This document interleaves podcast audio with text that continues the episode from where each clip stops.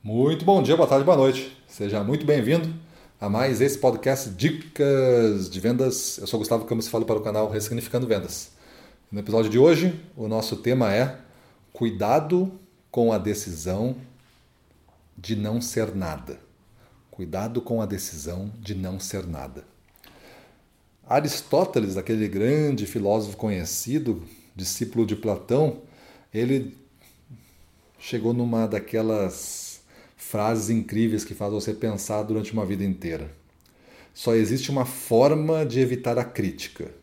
Não faça nada, não diga nada e não seja nada.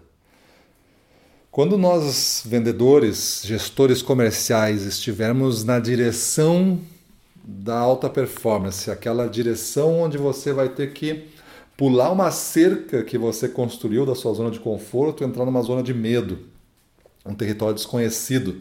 Depois você vai para uma zona de aprendizado, onde você vai aprender aprendido alguma coisa, vai entrar numa zona de crescimento e aí você atinge essa zona do extraordinário. Tu acha que durante toda essa jornada não vão existir aquelas tentações que eu já falei aqui, aqueles unicórnios, aqueles conselhos de falsos amigos ao teu redor? E também não vão existir muitos dedos apontando para você, dizendo que você está errado, que você fez isso, que você teve sorte, que não é mérito seu. Muitas críticas a qualquer momento e a qualquer decisão. Críticas às vezes disfarçadas de conselho. Será que não é tudo isso ao mesmo tempo, pessoal?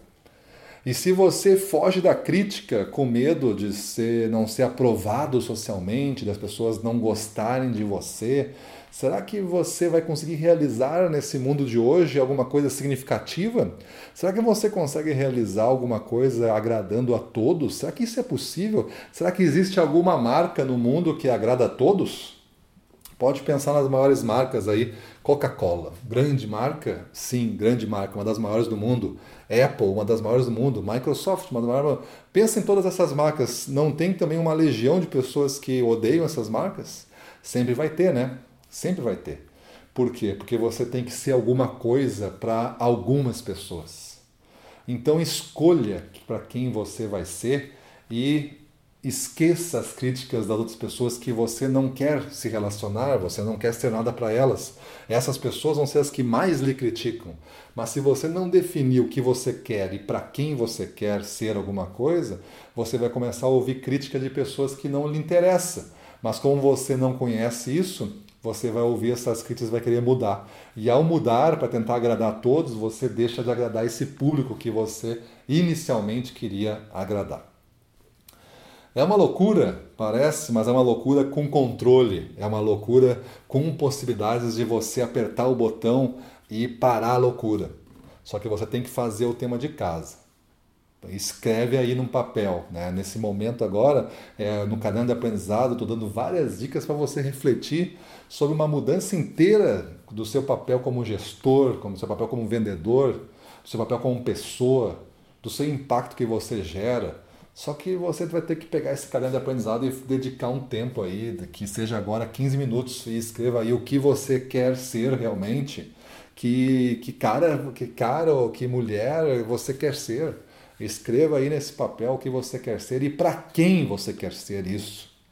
Defina para quem você quer ser isso. Qual é a sua mensagem, qual é o seu propósito, qual é o seu impacto. Não importa a palavra que você use, isso significa o que eu quero ser para quem.